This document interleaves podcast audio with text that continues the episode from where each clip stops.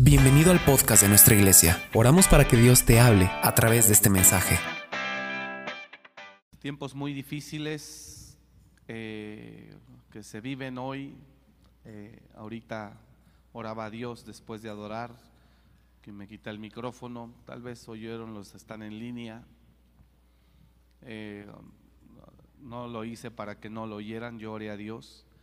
Porque mientras adorábamos, después oí eh, una palabra de parte, eh, no sé si del Señor, del Espíritu, no sé, para no, aquí van a gloriarme que fue Dios, aunque yo creo que fue Dios.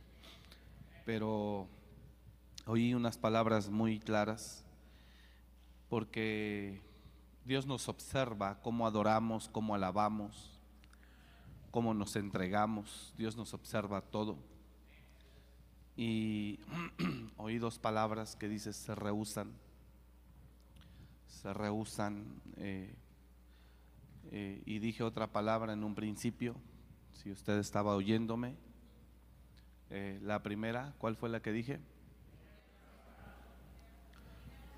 No, esa fue después, pero dije dos palabras primero.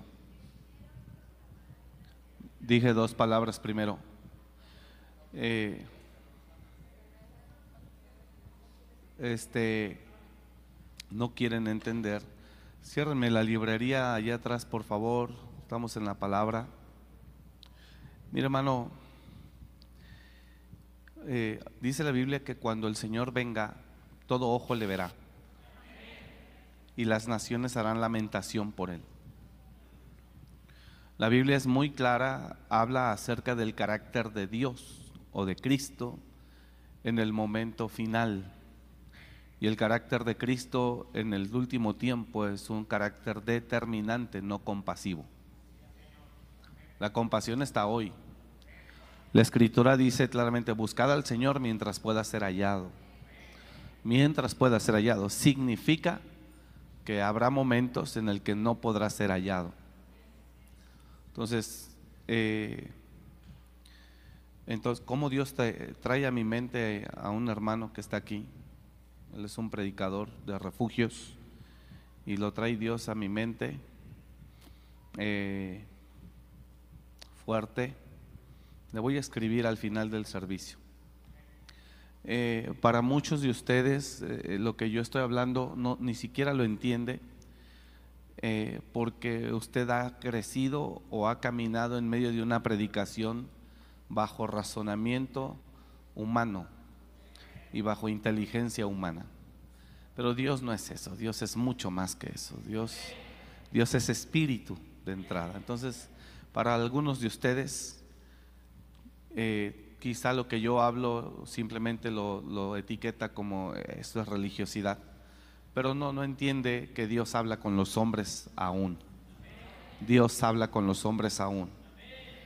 Eh, y hay gente que no alcanza a entender eh, lo que Dios, lo que Dios eh, habla a su pueblo. le decía yo, adore a Dios, ríndase, humíllese. Y después de humillarnos, de adorarlo y buscarlo unos minutos, oigo una palabra que me dice, ellos no quieren, ellos se rehusan. Ellos no quieren, ellos se rehusan y después me dice, el dinero no los va a salvar. Y yo oraba a Dios cuando puse mi micrófono al lado, usted no oyó, tal vez en línea así, dije, Padre, es que ya no sé qué decir. Predico todo el tiempo de esto, no entiende. En verdad la situación está muy fuerte. He hablado miles de veces y le he dicho, hermanos, la riqueza material que hay en este lugar, en, este mundo, usted puede accesar a ella solo a través de algo que se llama añadidura. Entienda eso, si usted no hace ese cambio o ese ajuste, usted vivirá aferrado y afanado a una mejor vida. Y no es así. Pero no quiere cambiar el propósito. no quiere cambiar el propósito. Y cuando Dios mira eso, Él mira que están nuestros cuerpos acá, pero que por supuesto no. Mire, yo estoy orando fuertemente a nivel personal, ministerial. Y escribí hace un momento un tema acá en la oficina y estoy tomando fuerza, fuerza, fuerza y determinación para tomar decisiones importantes en nuestra vida ministerial, muy importantes, acerca de la influencia y de lo que te detiene. Se necesita carácter, carácter que algunos hombres de Dios tuvieron y que estoy esperando que Dios me dé esa fortaleza para tomar esas decisiones. Tiene que ver con tiene que ver con decisiones valientes que yo tengo que tomar no tiene que ver con usted, no tiene que ver con la iglesia, tiene que ver con conmigo, con nosotros, en nuestro uh, futuro ministerial próximo. Y estoy orando y le estoy diciendo, vamos, ayúdame, ayúdame, dame dirección, dame certeza, te necesito.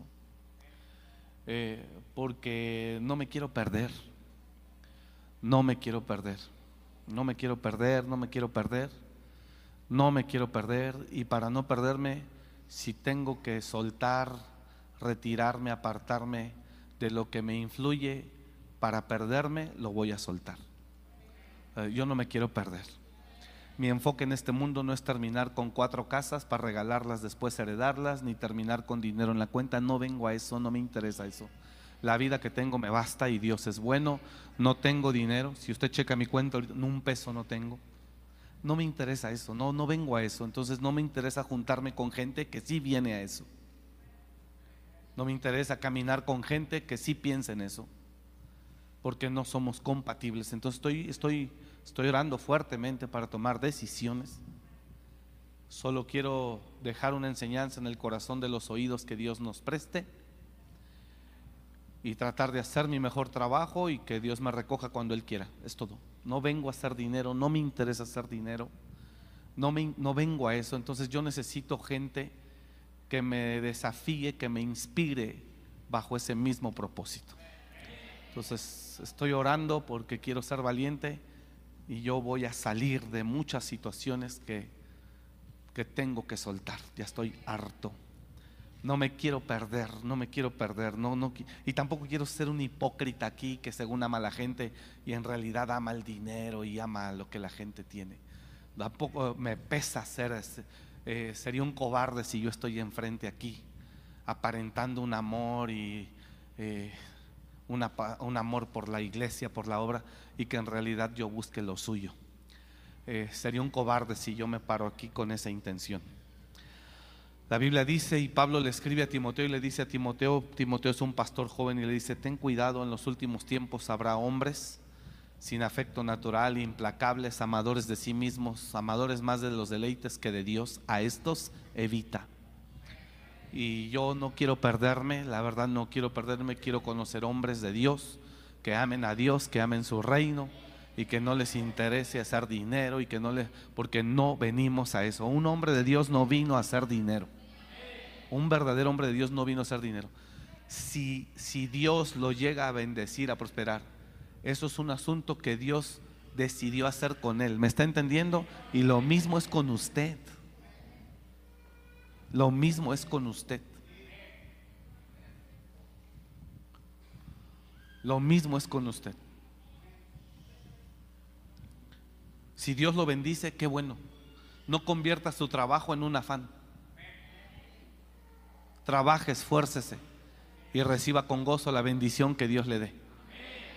Y viva con lo que Dios le dé. No permita que el trabajo se convierta en un afán. Cuando usted permite, por sus ojos se desvía y se pierde, no hay dinero que usted vea. Si usted se le mete ambición, se le mete engaño, mentira del diablo, cuando usted recibe un salario, usted va a maldecir su salario, porque va a decir, yo quisiera tener esto porque ya se le metió el diablo, ya se le metió el veneno, ya se le metió el engaño. Y usted mira su salario y dice, porquería, no sirve para nada, maldice su trabajo, reniega de su trabajo, reniega de su casa, reniega de su y ofende a Dios. No puede permitir que su trabajo se, que su trabajo se convierta en un afán y no puede permitir que sus ojos se llenen de basura no puede permitir que sus ojos se llenen de vanidad, de pretensión, de avaricia. No puede permitir eso.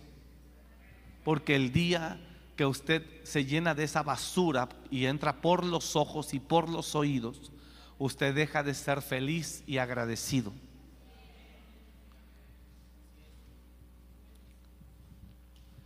En este mundo, ya lo prediqué, hay niveles que ni los millonarios alcanzan.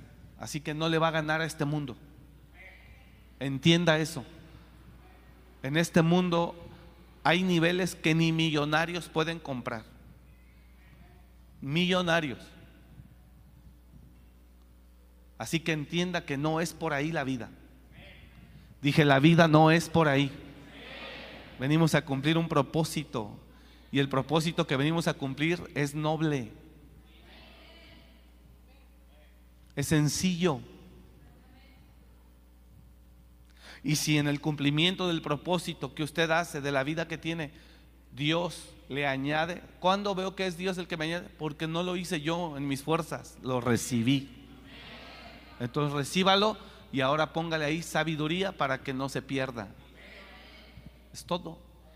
Pero si usted cae en esa trampa, porque es una trampa, prepárese para ser infeliz el resto de su vida. Hay gente que está infectada de toda esa porquería en el corazón, en el alma. Y cuando ve, siente que tiene una vida miserable. Y cuando tú lo ves, dices, tienes una buena vida y tienes todo para ser feliz. Pero como está lleno de esa basura, no lo deja ver y no lo deja disfrutar.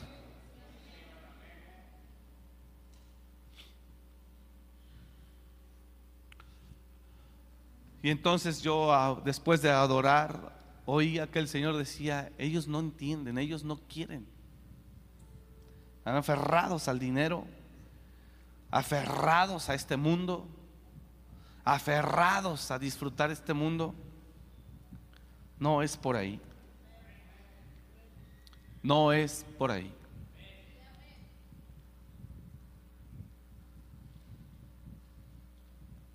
Usted puede.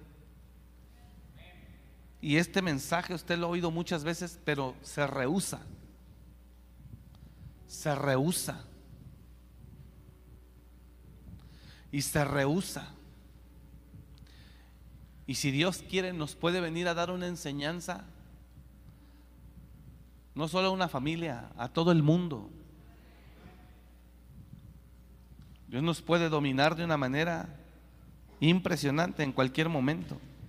Dios nos puede dominar de una manera impresionante en cualquier momento. Señor, guárdanos. Al menos a mí, Padre, guárdame. Si ellos no quieren, a mí guardan. Pero queremos que usted también. Le he dicho mil veces, usted puede ver a dos personas con mucha bendición bendecidos financieramente hablando, dos personas, uno aquí y otro acá. Los puede ver iguales, bendecidos, iguales. Imagínelos. Pero uno sonríe y el otro no. Es sencillo saber cuál es la diferencia. Que la bendición de este se la dio Dios es una añadidura.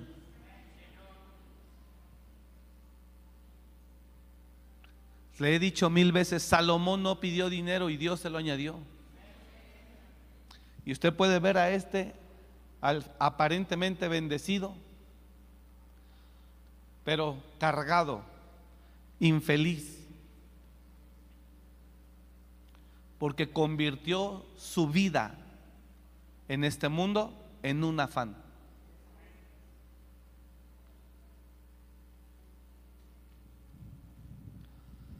Y la palabra es muy clara. Trabaje, esfuércese. Lo demás, déjeselo a Dios.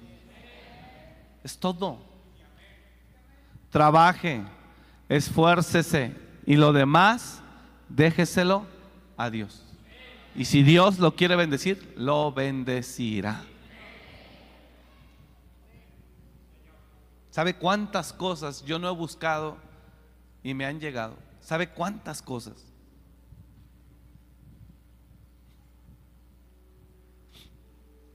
Jamás andamos atrás de ellas. Jamás. ¿Sabe cuántas cosas Dios? Es más, ni siquiera de rodillas se lo he pedido, Señor, dame por... Jamás.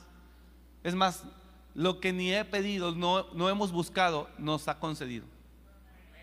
Jamás. Y Él me está viendo.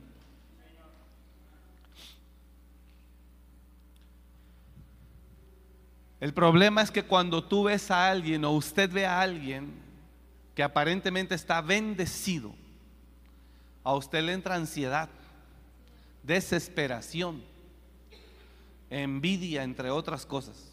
Si no le entra envidia, cuando menos desesperación y ansiedad. Y usted también en sus fuerzas empieza a querer tener lo que él tiene. La diferencia es que a él se le concedió.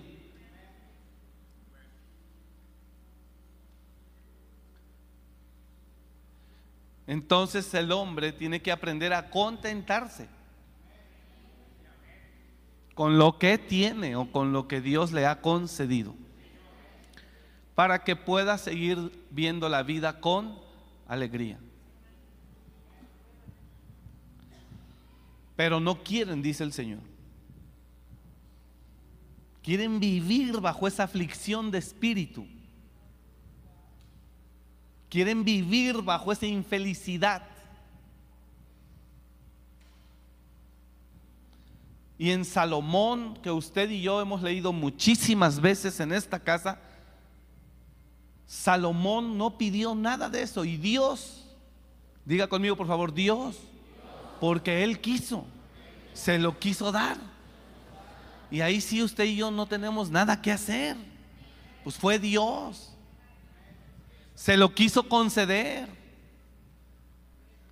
Y ante ese tema, usted y yo, usted y yo no tenemos nada que hacer. Entonces, al que Dios le concedió con facilidad vive un nivel de vida que Dios quiere o concedió que él tenga. Pero el otro, el otro se endeudó, el otro hizo esto, hizo el otro, se aferró, se afanó, dejó la familia, perdió la familia, negoció el odio y el resentimiento de los hijos con tal de él alcanzar lo que él quiere y no lo alcanza.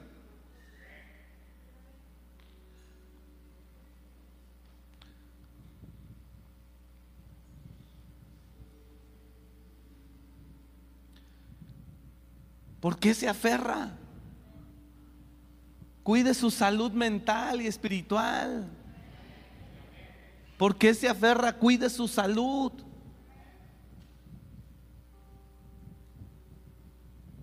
Vamos, diga el que está a su lado, cuida tu salud espiritual. Allá atrás diga, cuida tu salud mental. Cuida tu paz interior. Eso vale más. Y mire, cuando usted está tranquilo, cuando usted está tranquilo, no anda de hipócrita según que no le gusta el dinero, pero le encanta. Cuando usted en verdad está tranquilo, no anda de hipócrita según que no le gusta, pero lo busca. Según que no le interesa, pero ¿cómo lo persigue?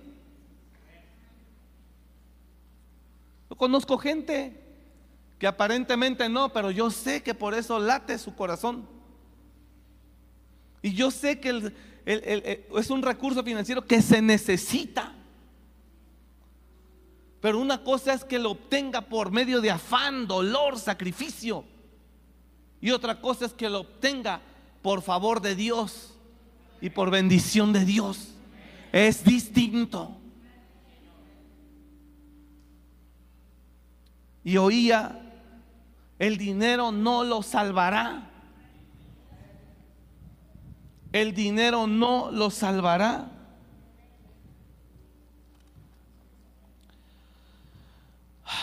Pero pues no. Y le decía a Dios, es que no, Padre, en serio. O sea, en serio, predica uno y nombre.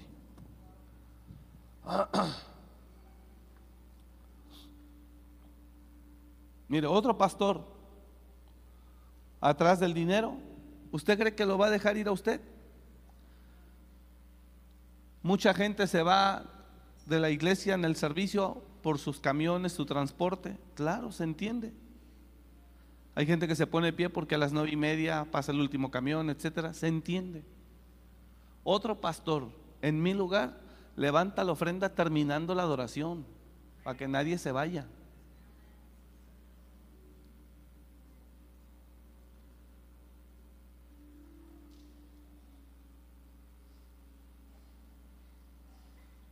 Y se manejan con astucia de ver de cómo se la manejan a usted para sacar. Le hemos demostrado servicio a servicio que caminamos absolutamente en fe. Porque Dios pone en los corazones, a través de todos ustedes o muchos de ustedes, dar lo que Dios pone en su corazón dar. Porque yo prefiero la palabra más que obligar a la gente a que traiga un diezmo, prefiero creer la palabra que Dios ama a un dador alegre. Prefiero esa. ¿Sabe qué he recargado en Dios? Porque tenemos un gasto operativo importante mensual y un gasto corriente fuerte. Pero le he dicho, es tu obra. Y nunca me he preocupado. Y hasta el día de hoy Dios ha sido muy bueno. Así que confiar en Él es hermoso. No andas ni afanado, ni aferrado, ni estresado. Vamos, diga al de al lado, cuida tu salud mental, cuida tu salud espiritual. ¿Por qué te aferras? Póngame por favor, ahorita le voy a leer, ahorita le voy a leer eh, lo que le quiero leer, pero solamente en este comentario que estoy haciendo Ayúdame por favor, hijo. Eh, cuando Jesús va con Marta a la casa de Lázaro. Marta, Marta, afanada y turbada. Señor, ¿no tienes cuidado? Dice la Biblia que Jesús llegó a la casa de Lázaro. Lázaro tenía dos hermanas, una llamada Marta y otra llamada María. Cuando llega Jesús a casa de Lázaro, María se queda sentada con Jesús a escucharlo. Imagínate la esencia hermosa que traía. Imagínese la esencia hermosa, el espíritu hermoso que traería Jesús. Imagínese. Él era el amor hecho carne. La compasión. Era Dios hecho carne. Y una afanada no tuvo tiempo para disfrutarlo cuando Jesús no llegó a cualquier casa. Y a la que llegó, la mitad de la familia indiferente a él y la otra mitad apreciándolo. Y así vive usted, algunos, o así vivimos. Y viene a mi mente eso. Y no entiende. Porque anda afanado, turbado, porque a fuerza quiere alcanzar lo que Dios no le está concediendo en este momento.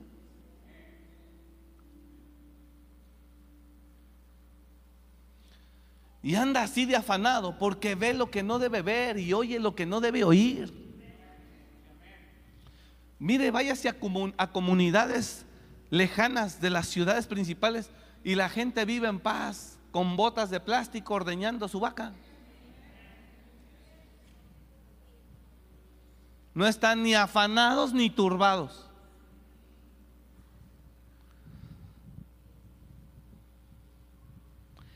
Aconteció que yendo de camino, creo que ese no es el evangelio correcto, el, que nos va a describir. Espero que sí. No quiero, no quiero abrir acá, detenerme. Aconteció, es que aconteció que yendo de camino entró en una aldea Pégalo pues. Y una mujer llamada Marta le recibió en su casa. Esta tenía una hermana que se llamaba María, la cual se... Y el Señor ahí. En cuanto Marta, en cuanto María ve que Jesús entra y Marta le da, ah, pasa Señor, pasa. Yo creo que le abrió, le abrió la puerta a Jesús con tubos en la cabeza, con bata y con la escoba en la mano. Yo creo que fue doña Florinda. Y le abre la puerta, pasa Señor, pasa. Ah, ¿Un agua, un refresco o algo, Señor? Y Jesús, no, estoy bien. Bueno, siéntese, siéntate, siéntate. Este, eh, ahorita estoy aquí contigo, ¿eh? es que tengo la olla prendida. Este, voy a sacar la despensa que acabo de venir del mercado. Eh, voy a hacer esto, voy a hacer lo otro. Sí. María, María, este, está Jesús aquí. Está Jesús aquí. Y María sale con un gusto y lo ve. Wow. A María le importó un demonio, Facebook e Instagram. Le importó un demonio eso. En cuanto vio a Jesús, todo lo hizo a un lado. Ninguna fregada pastilla lo va a curar. Ni por encima de ellos que no dejen de adorar, pero que usted me escuche para yo tratar de meterlo. ¿Por qué lo quiero meter? Para que en verdad descanse. A eso venimos. Venid a mí todos los que están cansados y trabajados, y yo os haré descansar. Pero piensa que por venir a sentarse ya, no, hay que, hay que entrar. Entrar por sus puertas con acción de gracias. Entrar por sus puertas con alabanza. Entrar por sus puertas.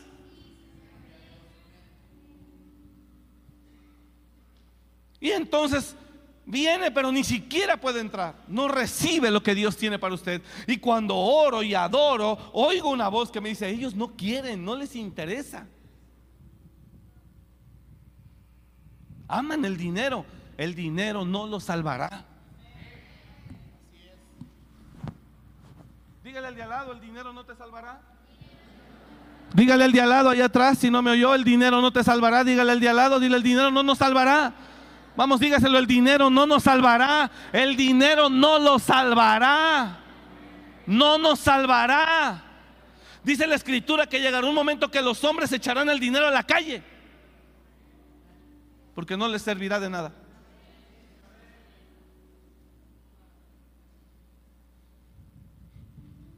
¿Cómo quiere tener paz si no está a los pies de Jesús?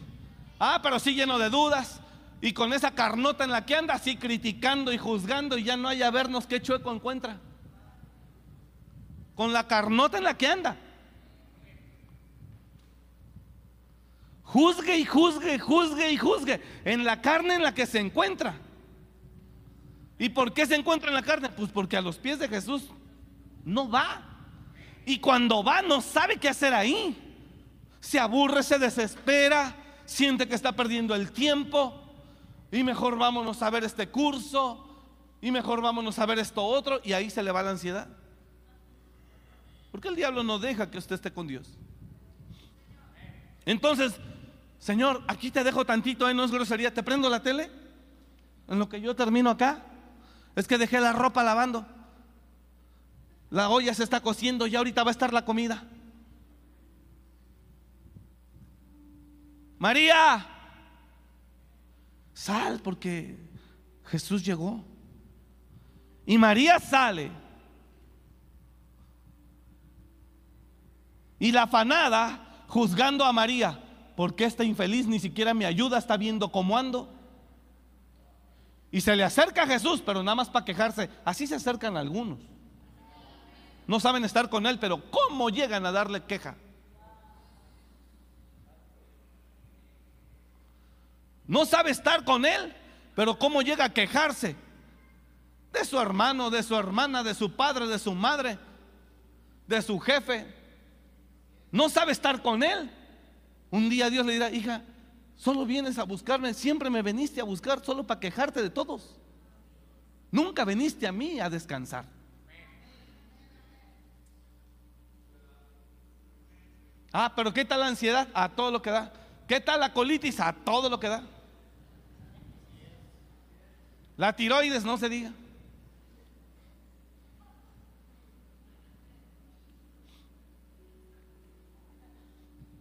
Teniendo al médico de médicos y usted y yo tragando medicamentos, Padre Santo, qué vergüenza. Ya mejor voy a empezar a predicar para no.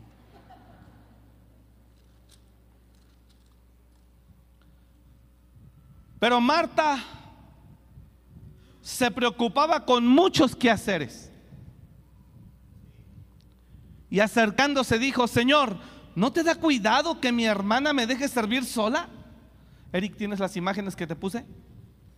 Que te mandé en la mañana. Te mandé unas imágenes que te dije, tapa los rostros, no vamos a exhibir a nadie, tapa nombres si se ve, no, o sea, no se trata de exhibir a nadie, se trata de ilustrar algo. Si las tienes, Eric, eh, ya así como te mencioné, hijo, por favor, me dices aquí en el monitor que estás listo para que las pongas cuando yo te avise, gracias. Pero Marta se preocupaba con muchos que es que se las envía a él, tomé unas capturas y se las envié y le dije, tenlas ahí, por favor, las voy a ocupar en algún momento. Pero Marta se preocupaba, no esperaba que tan pronto, pero Marta se preocupaba con muchos quehaceres. Y acercándose dijo, Señor, ¿no te da cuidado que mi hermana me deje servir sola? Dile pues que me ayude. No, y aquí venimos a Dios a que Dios haga lo que queremos. Porque estamos tan ansiosos que hasta Dios queremos controlar. Y Jesús mirando la vida de otra manera, Jesús mirando la vida de otra manera, por supuesto espiritual, desde un enfoque espiritual, desde una perspectiva del espíritu. Y Jesús dice, ¿tú crees que yo me voy a ir a la carne para, para poder hacer lo que tú dices? No, mija, tú tienes que venir para acá, no yo allá. Respondiendo Jesús le dijo, Marta, Marta, afanada y turbada estás con muchas cosas.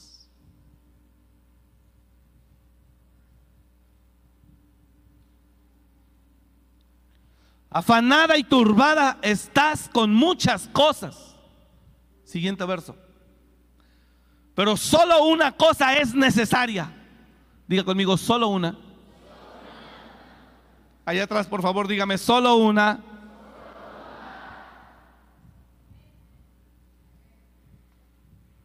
Por eso andamos que nos lleva la fregada. No toleramos al marido, no toleramos a la, a la marida, no toleramos a los hijos. Explotamos en todos lados. Todo mundo nos cae gordo. Y más los que no hacen lo que queremos que hagan. Los que no hacen lo que yo quiero que haga, me cae bien gordo. Es un idiota, es un esto, es un otro, es un... Ah, ah, ah, y el Señor viene y te dice, en tus narices. De quien está mal eres tú, mijito.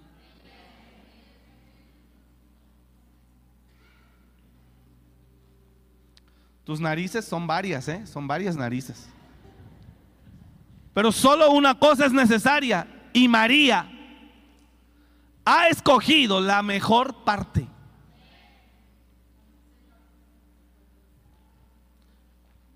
Y esa parte que María ha escogido, por supuesto que no se le negará. Pues imagínate qué vergüenza que un cristiano que puede entrar al trono de la gracia confiadamente, tenga que estar tragando ansiolíticos.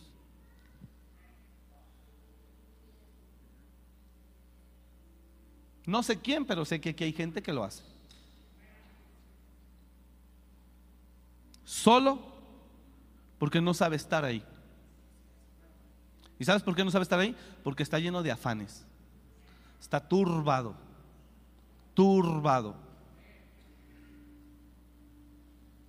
¿Y por qué está lleno de afanes? Porque ve mucho mundo, oye muchas cosas. Pero solo una cosa es necesaria y María ha escogido la mejor parte y la cual no le será quitada.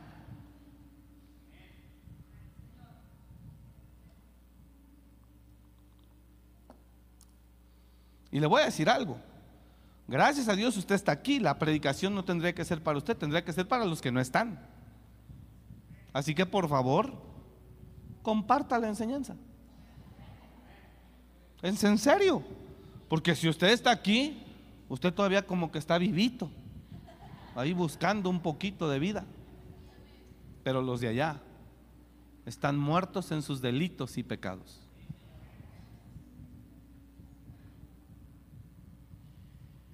Aún estando aquí, estamos en el celular. Aún estando aquí, no descansamos. No podemos ni siquiera adorar. Cuando ya le enseñé, compartí lo que produce la adoración, ahorita volvimos a adorar. ¿Usted pudo sentir algo bonito de parte de Dios? Él está listo para bendecirnos. Él está listo para descender. Él está listo para estar en medio de nosotros. Él está listo para amarnos. Pero ellos no quieren, dice él. No quieren. Siguiente verso tenemos hoy. O ahí concluye.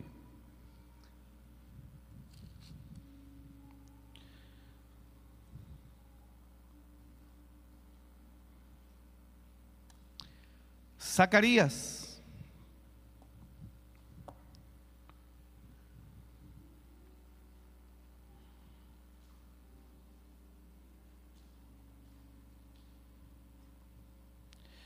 Vino palabra de Jehová a Zacarías diciendo, así habló Jehová de los ejércitos diciendo, juzgad conforme a la verdad y haced misericordia y piedad cada cual con su hermano. Ahora le doy el capítulo 7, verso 8.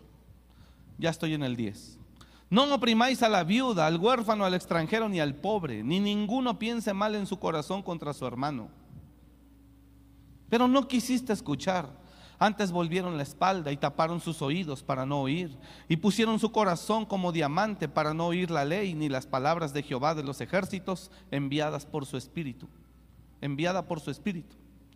Por medio de los profetas primeros vino, por tanto, perdóneme, leí mal. Y pusieron su corazón, estoy en el verso 12, y pusieron su corazón como diamante para no oír la ley ni las palabras que Jehová de los ejércitos enviaba por su espíritu por medio de los profetas primeros. Vino por tanto gran enojo de parte de Jehová de los ejércitos y aconteció que así como él clamó y no escucharon, también ellos clamaron y no y yo no escuché. Sino que los esparcí con torbellinos por todas las naciones que ellos no conocían y la tierra fue, fue desolada tras ellos sin quedar quien fuese ni viniese, pues convirtieron en desierto la tierra deseable. Si está acá o no? Imagine.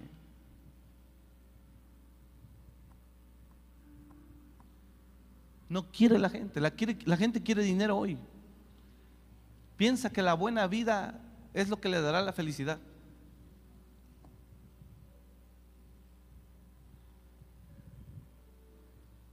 Y no quiere, y esto lo he hablado muchas veces, y no entiende, y, no quiere, no quiere rehusarse. Ahora le voy a decir cuál es la causa, porque no quiere venir a Él. No quiere venir a Él. El Salmo 73 que todos conocen, el Salmo de Asaf, vaya ahí por favor. Salmo 73, Salmo de Asaf. Primero hablaremos antes de leer quién era Asaf. Y Asaf, se lo voy a poner ahorita así sencillito. Asaf era de los descendientes de Leví. Era el director del coro del templo de Jehová. A nuestro momento era el líder de alabanza de la iglesia. Era el líder de alabanza. Así que Asaf no era cualquier persona, era un fiel servidor de Dios. En algún momento estuvo lleno de inspirado por el Espíritu Santo y escribió 12 salmos. 12 salmos. Gracias a Dios. Y le voy a decir algo a los que son pastores que están presentes, un consejo y a los pastores que nos ven, porque sé que nos ve gente en diferentes lugares. Yo agradezco a Dios por Asaf, Porque ese tipo de testimonios, de enseñanzas, enseñan más. ¿Y sabe cuánta gente, cuánto persona conozco que de ellos no hablan? Como si ellos nunca tuvieran crisis y nunca hubieran tropezado y nunca hubieran batallado y nunca se hubieran llenado de dudas ni de luchas. Enseñan como si fueran perfectos. Dios te pondría más oídos si estuvieras dispuesto a hablar lo que has vivido y cómo te ha sostenido Dios. Porque la gente aprende más de eso. Entonces yo al leer a Saf, Salmo 73, cuando usted predica Biblia, Biblia sin testimonio, sin experiencia, entonces usted va a llevar a la gente por un camino errado donde desee que la gente sea perfecta y cuando la gente no lo sea se querrá morir o se alejará. Dios es un Dios que restaura, que levanta, que nos enseña, que nos atraviesa por diferentes valles, donde uno mismo se llena de dudas, de temores, pero que después venimos y confirmamos a nuestros hermanos. Que después venimos y decimos, tranquilo, no te preocupe. Yo pasé por ahí, hermano, sí está difícil, pero aguante, Dios le va a dar la victoria. Su situación no es para siempre, usted se va a reír mañana de esto. No renuncie, no desfallezca, no se aparte, no se suelte. Viene alguien que viene dispuesto con el corazón a hablar la vergüenza que tuvo en algún momento. No, pero los que enseñan nunca se expone un poco. Como si fuera perfecto. Aprenderían más de tus fracasos. No soporto a esa gente. Hable. Hable. Justificados ya fuimos.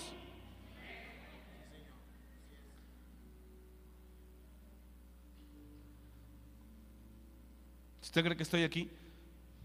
Porque soy perfecto. He aprendido de todos mis tropiezos. Por eso hablo lo que hablo. Y no necesito un bosquejo. Porque hablo lo que vivo, lo que he aprendido, lo que he entendido. Jesús puso a Pedro y le dijo, Satanás os ha pedido para zarandearos como a trigo. Pedro, le está diciendo Jesús a Pedro, Pedro, viene un momento difícil para tu vida. Vas a ser probado, vas a ser avergonzado, vas a ser probado. Jesús ya sabía que iba a ser avergonzado y sabía lo que Pedro iba a pasar, pero Jesús no se lo dijo, nada más dijo, viene un momento difícil. Aguanta. Y después de que vivas todo lo que lo que vivas, después de que aprendas de todo lo que vivas, ven y confirma a tus hermanos en la fe. Ven y enséñales.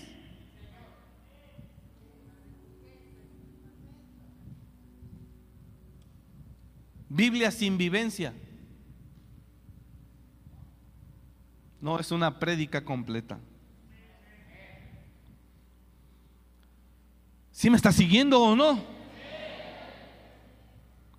Vayamos a la escritura donde estamos. Mire a Saf hermoso. Mire cómo habla. Dame, bueno, así Reina Valera. Mire lo que dice Asaf. ¿Quién era Asaf? Un líder de alabanza, un director de músicos, director del coro. Era un levita, descendiente. Y mire Asaf, qué lindo. Gloria a Dios por la vida de Asaf, por su sinceridad. Pero nos arroja una gran enseñanza diciéndonos, hey, cuando vean lo mismo, tranquilos, no se desesperen. El camino de los malos terminará mal, así que no se dejen engañar. Si Asaf no me hubiera enseñado eso, quizá yo también ya me habría apartado. Gracias a Dios por mi pastor Asaf.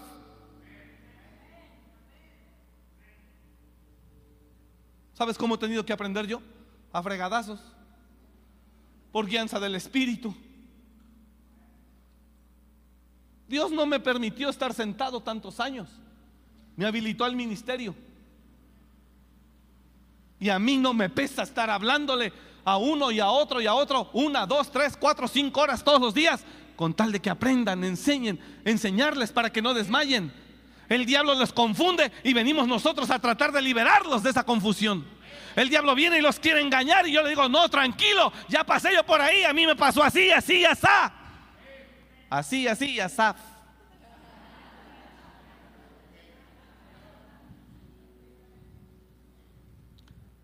¿Sí entendió?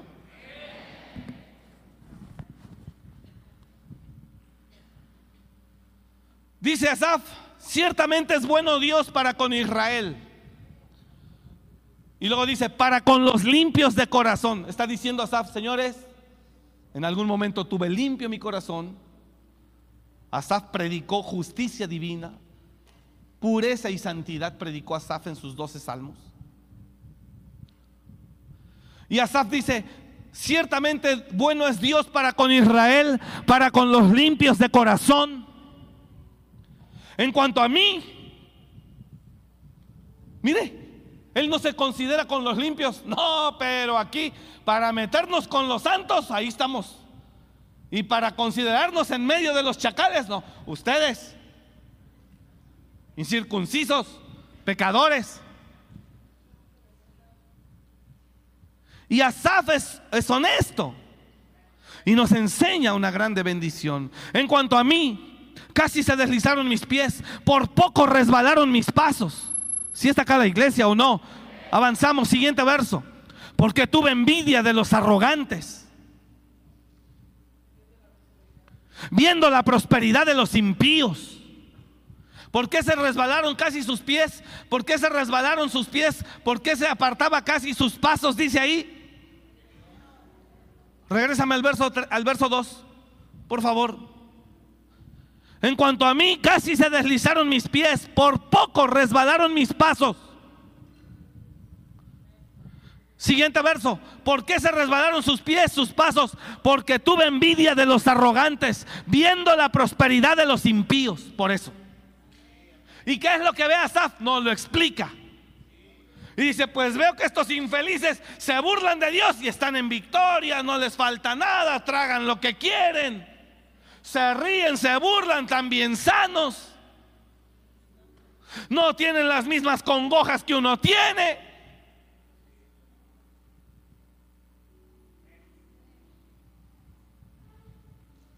Y mire que hace, unas, hace dos domingos Dios nos dio una palabra aquí, particularmente para el ministerio de alabanza.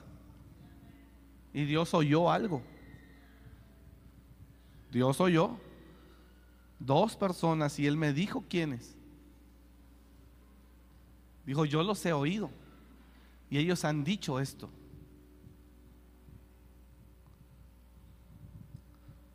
Asaf.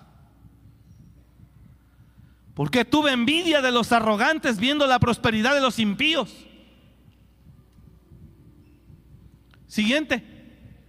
Porque no tienen congojas por su muerte, pues su vigor está entero. Siguiente, vamos a avanzar, hijo, por favor, gracias. No pasan trabajos como los otros mortales, ni son azotados como los demás hombres. Por tanto, la soberbia los corona. Estoy escribiendo un tema, ayer se lo dije aquí. ¿Por qué la gente prefirió las tinieblas? No, ya no estamos en un tiempo, señores, quiero que me escuche aquí los que están en línea. Ya no estamos en un tiempo ahorita donde Satanás te engaña y, ay, me engañó, no sabía. No, estamos en un tiempo donde Satanás dice, ¿cómo ven? Presento esto y la gente conscientemente prefiere las tinieblas. Así que ya no estamos en un tiempo de engaño. Estamos en un tiempo, así como le dije el domingo pasado o antepasado, ya no estamos en un tiempo de apostasía, estamos en un tiempo de abominación. El apóstata es el que se aparta de Dios y se aleja. El abominable es aquel que se burla de Dios, que blasfema contra Dios, que fornica en el altar de Dios, que se burla de Dios. Y hoy hay gente no solamente que no quiere de Dios, sino que maldice a Dios, rechaza a Dios, habla pestes de Dios y la soberbia los corona. Hoy no estamos en un tiempo de engaño, donde, ay, es que el diablo lo engañó, ay, es que no, estamos en un tiempo consciente, donde la gente está prefiriendo más las tinieblas, conscientemente, está prefiriendo más ese camino que el de Dios. ¿Por qué? Porque el diablo inmediatamente te da, te corona, sin que hagas las cosas bien, al contrario, entre más mal, más te libera.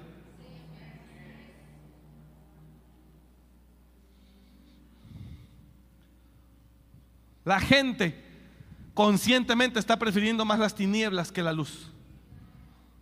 Porque la luz te llama a sacrificio, a trabajar primero. Dijo Pablo, el labrador para participar de los frutos debe trabajar primero. Y el que, y, el que ofrece acá las tinieblas, ese no. Ese te dice, dale, mata y sé libre secuestra y salte con la tuya. Fornica y no pasa nada. Búrlate de Dios y nada te pasará. Y la gente está diciendo, yo quiero las tinieblas. Ya nadie los está engañando. Y esa es la generación que será echada al lago de fuego. La generación que será echada, escuchen esto pastores, la generación que será echada al lago de fuego no es la engañada, porque Dios no destruye al que es ignorante. Dios destruye al que conscientemente prefirió la oscuridad que la luz. Y hoy usted no tiene una idea de cuánta gente de esta generación, y si es que viene otra, de esta generación, aunque no creo que pasemos de esta generación para que Cristo venga, no lo sé. Pero si es esta generación o la que viene, es gente que conscientemente está prefiriendo las tinieblas y si no se arrepiente será echada al lago de fuego también.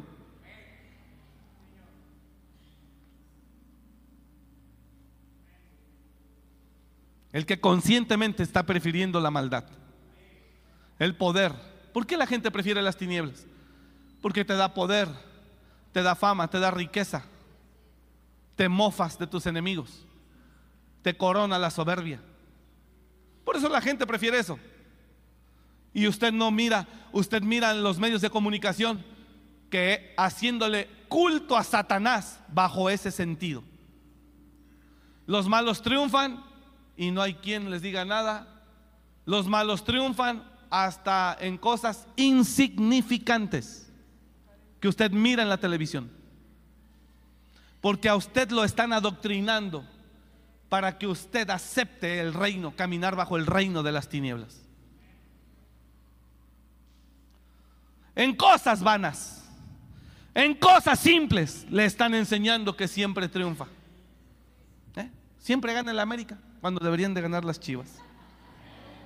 Cochinada. Sin ofender a los americanistas cristianos. Por tanto, la soberbia los corona. Se cubren de vestido de violencia. ¿Sí está acá o no? Se cubren de vestido de violencia. No, yo voy a tomar decisiones. Los ojos se les saltan de gordura. Logran con creces los antojos de su corazón. No, son unos infelices, hermanos. O sea, hacen todo mal, no trabajan, no se esfuerzan y todo les sale bien. Y la gente mira para ser engañada. Y Asaf, dígalo conmigo, y Asaf, fuerte, y Asaf, hombre de Dios, conectado con Dios, fue engañado. ¿Cuántos de ustedes no han hablado? No, pues ya hasta me dan ganas. El otro día me escribió un amigo que cómo me estaba yendo. Pues él anda mal, pero me invitó a jalar con él. Yo le dije, no, pues ahorita ando yo a mal, que no es que traicionero a ver que su amigo lo hubiera sacado de la porquería donde estaba. No tiene vergüenza. Ya estoy pensando en irme para allá. Lárguese. Ya estoy pensando, lárguese. Vaya, corra. Corra. Si está renegando tanto de que Dios no le da lo que quiere, no se da cuenta que no es así. Usted es el que está manchado. Usted es el que está envenenado. Usted es el que está contaminado. Usted es el que está influenciado. Usted es el que está cargado. Porque no viene como María a descansar. Y aquí se lo voy a comprobar con Asaf en el Salmo. Dice, dice Asaf, me voy a adelantar un poco, dice, pero todo esto yo no comprendía el fin de ellos. No comprendía cómo iban a terminar ellos. Era tan torpe, era como una bestia sin entendimiento. Hasta que yendo como María a los pies de Jesús. Hasta que entrando en el santuario. Comprendí el fin de ellos significa que si tú nomás estás, hable y hable y hable, nomás nos estás diciendo lo lejos que estás de Dios. Por eso hablas pura basura, pura ansiedad, pura desesperación, pura queja, puro reniego. Dios soy yo. Dios soy yo. Y no le agradó. No, y le voy a decir algo. Y cuidado, Dios le conceda decir, ah, como que siente que le va a ir mejor allá. Cuidado y Dios le conceda. Porque Dios resolvió hacer morir a Ofni y a Fines. Cuidado y Dios le conceda todo lo que ha hablado. Y diga, corra pues. Conmigo está mal. Conmigo está mal. Hablaba uno de los descendientes cuando se estaban dividiendo el reino del norte con el reino del sur. Y hablaba uno de los descendientes que descendió a Egipto hasta que, hasta que Salomón muriera. Y le dijo, tengo que ir a la otra ciudad. Y le dijo el rey de Egipto, pues ¿qué te falta conmigo? Dijo, no, todo está bien, pero quiero ir. Y así, o sea, en realidad en Cristo no nos falta nada. Nada más que andamos mal. Pero no queremos pues reconocer. No nos falta nada. Dice la escritura, y ella no reconoció que yo le daba el vino, el trigo y el aceite. Y ella no reconoció que yo le daba el vino, el trigo y el aceite. No, o sea, es que todo lo que gano es para pagar por culpa suya, por su necedad, por su rebeldía, porque usted así lo quiso. Pero no puede decir que bendición no tiene si no tuviera esas deudas por todas esas broncas que por falta de sabiduría usted mismo se metió, su dinerito le quedaría bonito, sacaría para comer, para cenar, para tener una vida bien. Pero ese tema ya no es asunto de Dios, es tuyo. Ahora reclámele al cochino diablo, a su alma que lo engañó. Dígale, órale, a ver, ahora cómo. Háblele al alma y dígale, a ver ahora. ¿Eh? Así me querías tener, ¿verdad? Y el alma, sí. Pero bendición tiene. Dije, bendición tiene. ¿Sabe qué le digo a los que van a ser pastores? A los que van a ser pastores para vivir de tiempo completo. Le digo, antes de que entre el tiempo completo a servir a Dios, desendeúdese. Desendeúdese. Entra al ministerio va a vivir por fe. Y por fe Dios no lo va a dejar ni a usted ni a sus hijos. Pero de eso a otros temas, malos manejos, malas administración, eso es un asunto suyo. Uno es el que se mete en problemas. ¿Sí está acá o no? Y ella no reconoció, tengo que terminar ya, híjole. Y ella no reconoció que yo le daba el trigo, el vino y el aceite. Y ella no reconoció que yo le daba el trigo, el vino y el aceite y que le multipliqué la plata y el oro que empezaron a ofrecer a Baal.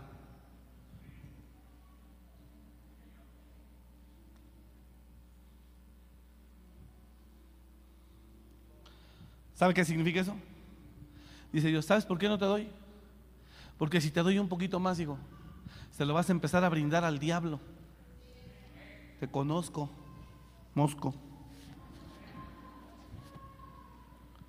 Regresamos al Salmo de Asaf, terminar. Regresamos al Salmo de Asaf para terminar. ¿Sí sigue aquí?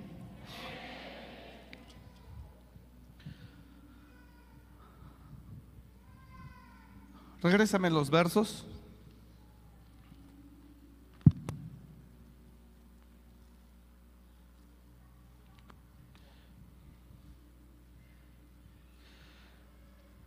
Porque tuve envidia de los arrogantes, viendo la prosperidad de los impíos, porque no tienen congojas por su muerte. Voy a leer corrido. Pues su vigor está entero.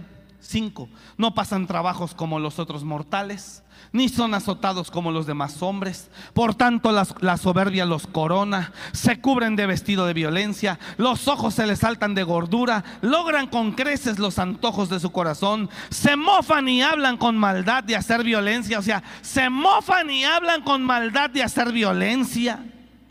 Los ojos, perdón, eh, eh, eh, ponen su boca contra el cielo. Qué tremendo. Perdón, se mofan y hablan con maldad de hacer violencia, hablan con altanería. Nueve, ponen su boca contra el cielo y su lengua pasea la tierra. Once, y dicen, ¿cómo sabe Dios? Y hay conocimiento en el Altísimo. Ese verso 11, dámelo en NTV, por favor.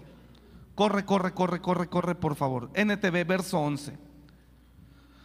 9. Ponen su boca contra el cielo y su lengua pasea la tierra. Dame ese también. Eso es lo que hace la gente mal aquí. Se jactan contra los cielos mismos y sus palabras se pasean presuntuosas por toda la tierra. 11. 11. ¿Y qué sabe Dios? Preguntan. ¿Acaso el Altísimo sabe lo que está pasando? He aquí estos impíos. 12. He aquí estos impíos sin ser turbados del mundo alcanzaron riquezas. Dice la NTV, miren a esos perversos, disfrutan de una vida fácil mientras sus riquezas se multiplican. Ese es el engaño que se le ha metido a muchos. ¿Quiere que le diga algo? Le voy a confesar esto. Había un joven que trabajaba con nosotros, sirviendo fielmente. Yo vi cuando el diablo se le metió, a él y a otro. Ninguno de los dos están. Dios lo rescató de la basura. Lo restauró, lo sanó, lo levantó, lo llamó, le puso, le dio lugar. Era un mayordomo en el lugar donde él estaba. De llegar para ser restaurado. Había perdido familia y la recuperó. Estuvo siendo restaurado. Después empezó a servir. Yo sé que no es mucho para muchos, pero ganaba 14 mil pesos mensuales por trabajar con nosotros. Era poco. Yo lo vi y se lo dije. Dije, estás mal. La ansiedad se te está metiendo. Quiere más, quiere más. El idiota quiere más. Dije, estás mal, hijo. Dije, Satanás te va a reventar otra vez. Dije, estás mal nunca reconoció que la bendición que Dios le daba a él no se la daba a cualquiera. Y el otro ganaba 16 mil más 5 mil, 21 mil al mes. Nunca reconoció. No reconocieron. ¿Sabe dónde está? Después de que otra vez lo reventó el diablo. ¿Eso quieres tú también? Dele pues. Dele pues. Dele pues. Y después nos empezó a afectar y a robar. Hasta que yo le dije, ya pues ya estuvo. Ya hijo, ya por favor. Sí, pastor, ya. Anduvo bien mal. Y andando mal le hablaba a los familiares para pedirles a nombre de nosotros el pago de la mensualidad. Y andaba mal, mal, mal, mal, mal, mal, mal. Hasta que le dije, ya pues hijo, estás llamando ya. No, pastor, eso no es cierto. Dije, papá, tengo los mensajes acá. Perdóneme, pastor. Dije, mira, yo te dije todo esto, te lo pronostiqué, pero tú no quisiste oír. El día que quieras ser restaurado, no me importan los miles que te llevaste, el día que quieras ser restaurado, aquí vamos a estar esperándote. Eso fue hace un año quizá. Hace 15 días me habló. Pastor, quiero la ayuda y de instrucción. Ábranle la puerta y recibanlo. Pero mira dónde estabas. Porque se le metió la ambición. Porque vio a otros que tenían.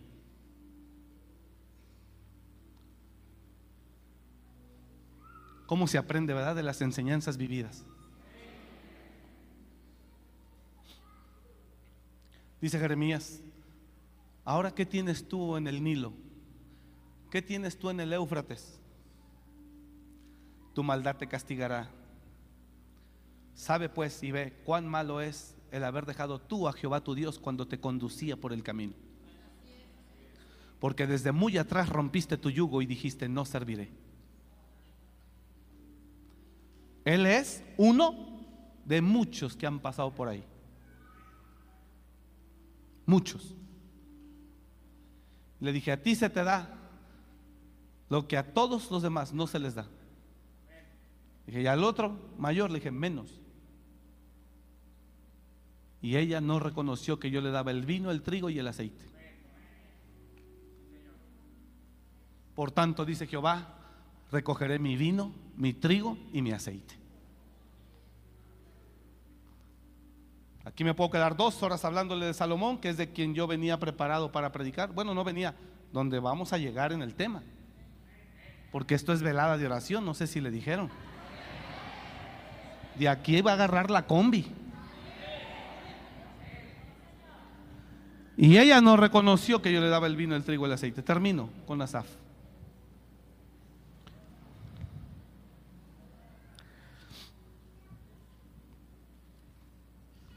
He aquí estos impíos sin ser turbados del mundo alcanzan, alcanzaron riquezas.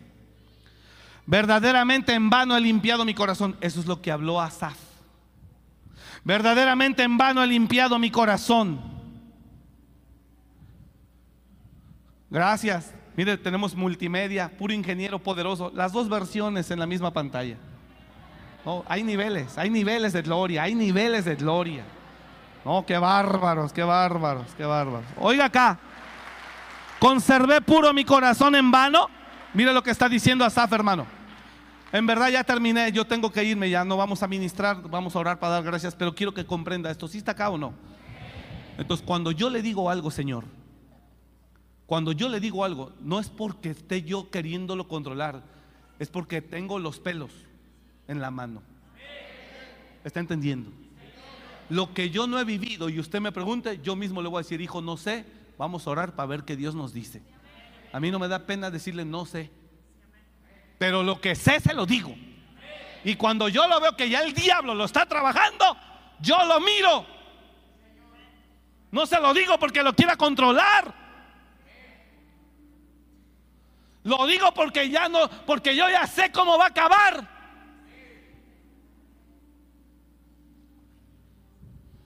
¿Conservé puro mi corazón en vano? ¿Me mantuve en inocencia sin ninguna razón? Dijo Asaf. Verdaderamente en vano he limpiado mi corazón, dijo. Y lavado mis manos en inocencia. Siguiente. En todo el día no consigo más que problemas. Cada mañana me trae dolor. Pues he sido azotado todo el día y castigado todas las mañanas. 15. Si yo realmente hubiera hablado a otros de esta manera, habría sido un traidor a tu pueblo. Hola. Este verso está poderoso. ¿Cómo te has encargado en tu desesperación de envenenar a otras ovejas que no están viviendo lo que tú vives? Eres un traidor. Dijo Asaf, lo viví, pero no contaminé a nadie. Yo me lo tragué solo. Tuve mi lucha, tuve mi confusión, tuve mi desánimo. Llegué a decir, llegué a decir, caray, de nada ha servido que me haya guardado, pero nunca envenené a nadie.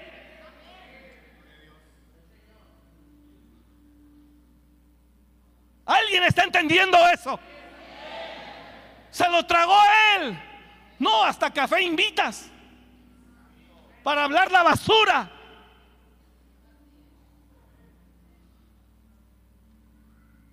Mejor le fuera atarse una piedra de molino al cuello y echarse al mar que haber nacido al que hiciera tropezar a uno de mis pequeñitos.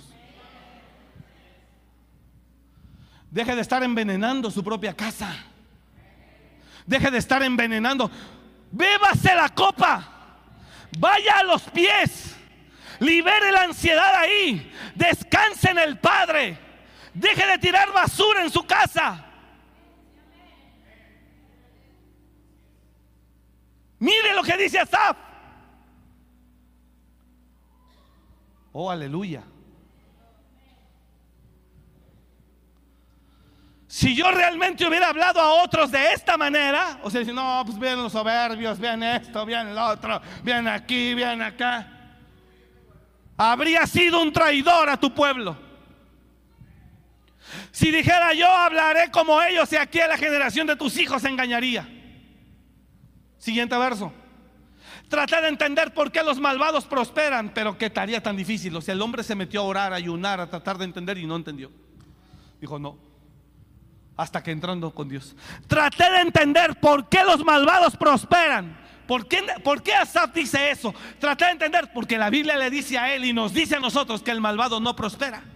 Entonces Asaf entra en esa confusión, pero él no entiende que está en una transición, que no es definitivo el estado ni la condición, ni de uno ni de otro. Vamos, diga el de al lado, tu situación y tu condición no es, no, no es final, no es, no, si está entendiendo lo que estoy hablando, diga, tu situación no es definitiva.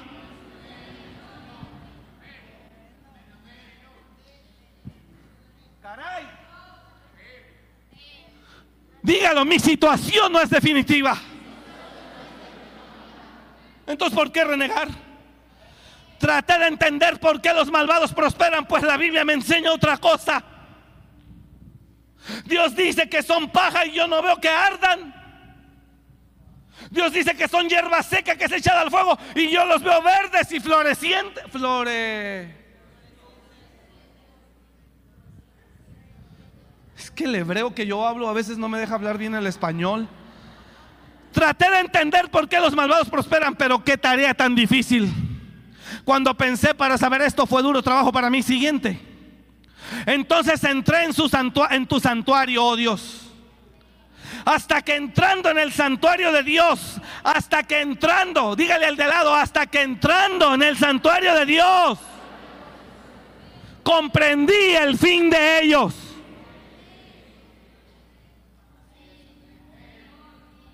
Señor, que se les grabe, que se les quede, que se les quede, que se les quede.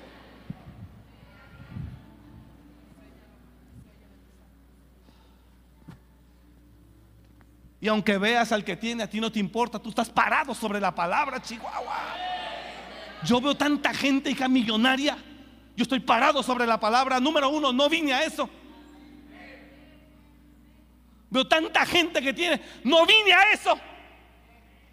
Y usted mira al que aparenta que tiene, aunque no tiene nada, todo lo debe, y, eso lo envenena.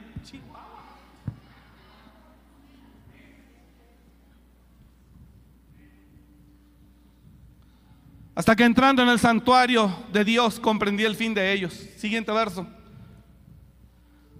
Ciertamente los has puesto en deslizaderos, en asolamientos los harás caer en verdad los pones en un camino resbaladizo y haces que se deslicen por el precipicio hacia su ruina. Ahí comprendió él eso. ¿Sabe qué le dijo Dios? ¿Sabe qué le dijo Dios a Asaf? Así sentado. Cuando él estaba aquí a sus pies, le dijo, hijo, tranquilo, sé cómo te sientes por lo que has visto, pero tranquilo. Yo soy el Dios juez justo. Ustedes serán consolados y ellos serán atormentados. Y ahí está en Lucas, el rico y el Lázaro tranquilo, descansa. Y Dios lo hizo libre con su presencia. Le dio descanso. Después, ya cuando lo liberó, le sacó la cajita de los ansiolíticos que traía en la bolsa, el diazepam, ya no lo necesitas, corre. Y el hombre salió bendecido de ahí de la presencia. Ciertamente los has puesto en deslizaderos, en asolamientos los harás caer. Escucha acá, siguiente verso, por favor, 19 al instante quedan destruidos, totalmente consumidos por los terrores. ¿Cómo han sido asolados de repente? Perecieron, se consumieron de terrores. Siguiente verso. Cuando te levantes, oh Señor, te reirás de sus tontas ideas como uno se ríe por la mañana de lo que soñó en la noche. Como sueño del que despierta, así, Señor, cuando despertares, menospreciarás su apariencia.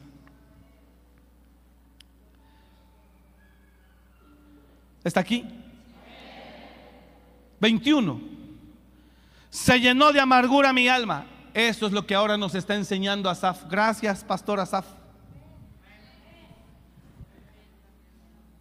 Gracias, pastor Asaf. Está diciendo, señores, Me llené de basura porque me amargué. Sentía punzadas en mi corazón, me llené de envidia. Si tú fueras capaz de ser honesto, enseñarías más. Entonces me di cuenta que mi corazón se llenó de amargura y yo estaba destrozado por dentro. Se llenó de amargura mi alma y en mi corazón sentía punzadas. Tan torpe era yo que no entendía 22.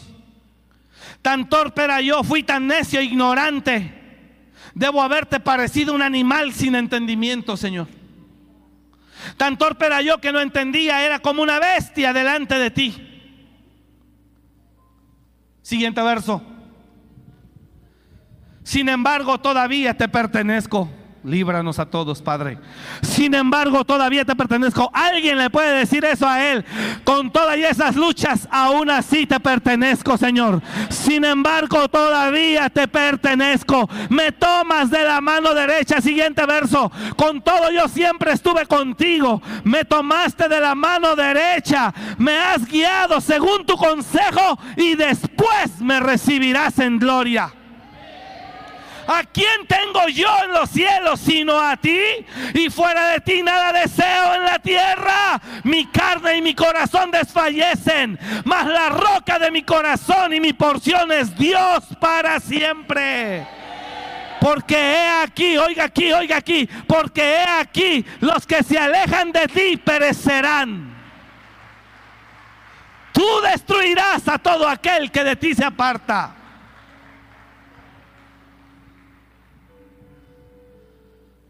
Pero aún te pertenezco. Me has guiado según tu consejo. Y después me recibirás en gloria. Asaf dice, gracias por devolverme el gozo de tu salvación. Y tu espíritu noble me sustente. ¿A quién tengo yo en los cielos sino a ti? Y fuera de ti nada deseo en la tierra. Estoy hablando un tema no para terrícolas, para los que les, cante, les encanta este mundo. ¿A quién tengo yo aquí? Si, a, a, quién tengo yo en los cielos sino a ti? Y fuera de ti nada deseo en la tierra. Mi carne y mi corazón desfallecen, mas la roca de mi corazón y mi porción es Dios para siempre. Así tiene que caminar todos los días. La roca de mi salvación es Dios para siempre. La roca de mi salvación es Dios para siempre. La roca de mi salvación es Dios para siempre. Se sube al camión, se sube a la combi, se pone sus audífonos. La roca de mi salvación es Dios para siempre. Él es el que me llena, Él es el que me sacia, Él es el que me da su gloria, Él es el que me satura. Su amor lo llena todo. Él me sacia de su presencia. Porque si te tengo a ti, lo tengo todo. Porque si te tengo a ti, lo tengo todo. Si te tengo a ti, lo tengo todo.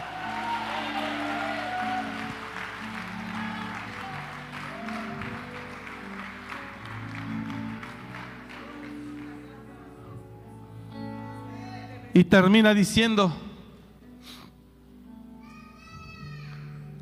contaré las maravillas. Porque he aquí que los que se alejan de ti perecerán, tú destruirás a todo el que de ti se aparta.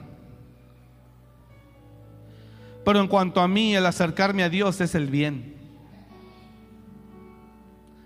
He puesto en Jehová el Señor mi esperanza para contar todas tus obras. Gracias, Pastor Asaf. Póngase de pie, por favor. Y aún así sigue sin renunciar. Pues ya no se puede más. En serio, ¿eh? ¿Cree que no lo siento? Todo se siente. Aún así cree, aún así no, no está dispuesto a cambiar. Pues bueno, está bien. Mi trabajo no es obligarlo, mi trabajo es predicarle.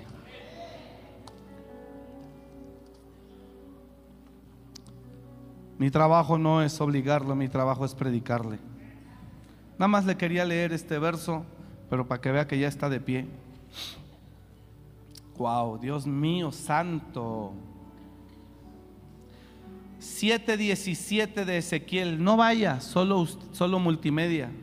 7.17 de Ezequiel, Reina Valera. Toda mano se debilitará y toda rodilla será débil como el agua.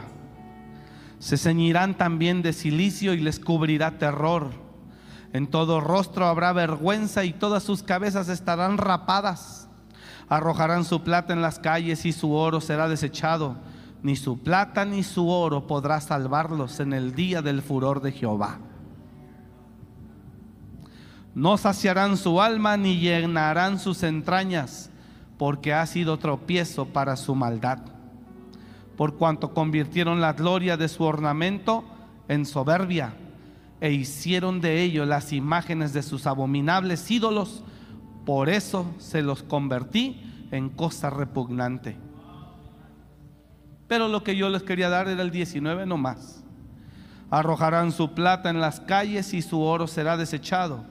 Ni su plata ni su oro podrá librarlos en el día del furor de Jehová. Y adorando Dios me decía cuando entré a predicar, su dinero no los podrá salvar.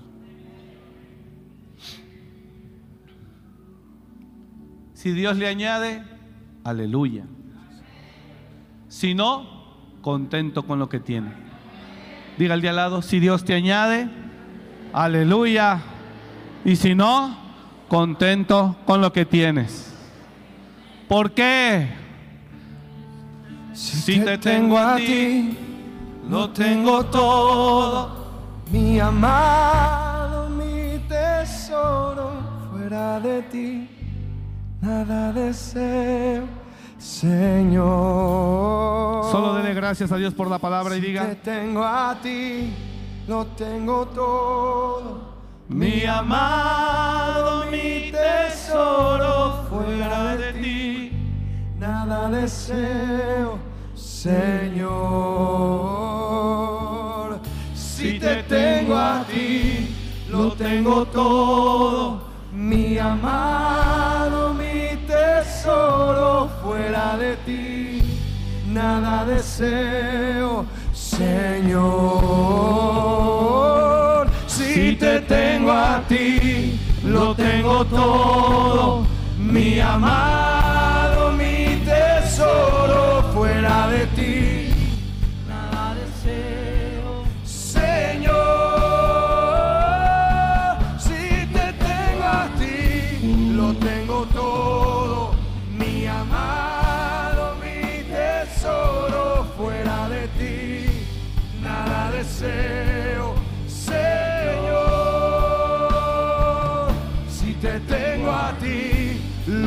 tengo todo, mi amado, mi tesoro fuera de ti, nada deseo, Señor. Cristo Jesús, dígalo, dígalo. eres mi plenitud. Vamos, dígalo con fe.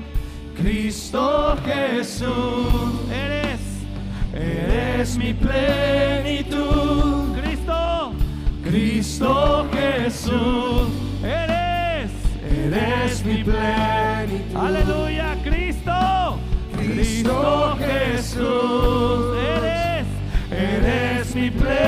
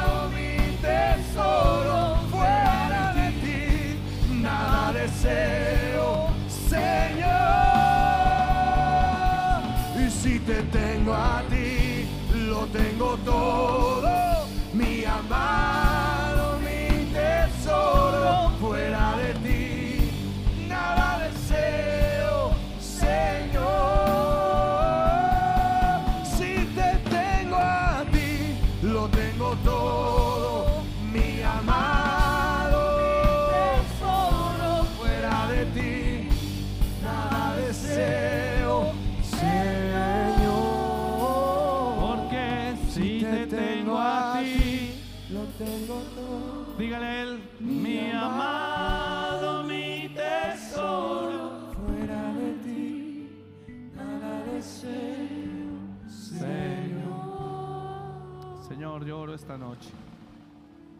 Déjeme orar por usted para que ya vaya a descansar. Padre, renueva las fuerzas de todos. Llévalos con bien a su casa. Dales paz. Pero sobre todo te ruego que ellos entiendan tu palabra. Que esta palabra sea frontal entre sus ojos. Que la aten a su corazón, a su mano. Oro a ti, Padre. Oro a ti, Señor. En el nombre de Jesús. Por cada familia que está aquí, matrimonio, por los jóvenes que están entrando en ansiedad, que están entrando en desesperación. Que sepan que tú los amas, que son tuyos, que te pertenecen y que tú tienes un plan para ellos y que tú tienes cuidado de ellos. Oro para que esta palabra quede grabada en sus corazones. Que sean frontales entre sus ojos. Que la aten a su corazón esta palabra. Todos, desde arriba hasta abajo. Desde pastores, servidores, ministros, líderes, todos. Hasta congregantes. Que todos entendamos esta palabra. Porque tú nos quieres ver felices. Que ellos entiendan esta palabra en el nombre de Jesús. El propósito en este mundo no es alcanzar la prosperidad, que entiendan eso, sino la plenitud. Y esa viene de ti. Oro para que todos entiendan tu palabra. Los que están en casa, donde quiera que estén, los bendecimos. Declaramos que hoy todo afán se quebranta otra vez en el nombre de Jesús. Toda ansiedad, desesperación. Y ellos, Señor, entrarán a tu santuario y ahí comprenderán tantas cosas. Los bendecimos, Padre, a todos. Los bendecimos a todos. Y por favor te ruego que la palabra quede escrita en sus corazones. Gracias, Señor. Te doy toda la gloria por tu amor, por tu bondad, por tu misericordia. Los bendigo a todos. Declaro favor de Dios sobre su vida, hermano. Lo bendigo desde la cabeza a los pies, lo bendigo. Bendigo sus manos, bendigo su casa, su familia, en el nombre de Jesús. Bendigo sus manos. Lo bendecimos en el nombre de Jesús. Declaramos que son libres de toda ansiedad, desesperación, ambición, codicia, materialismo.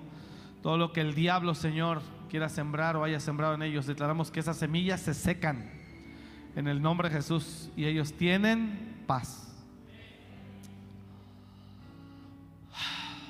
En el nombre de Jesús. Gracias, Señor. Bendigo a cada uno. Te doy toda, toda la gloria a ti, Señor, porque tú la mereces. En el nombre de Jesús. Y la iglesia dice, amén. Que Dios le bendiga. Gracias por venir. Gracias por escuchar este mensaje. Comparte y suscríbete. Para más información de nuestro ministerio visita www.amoryrestauracionmorelia.org.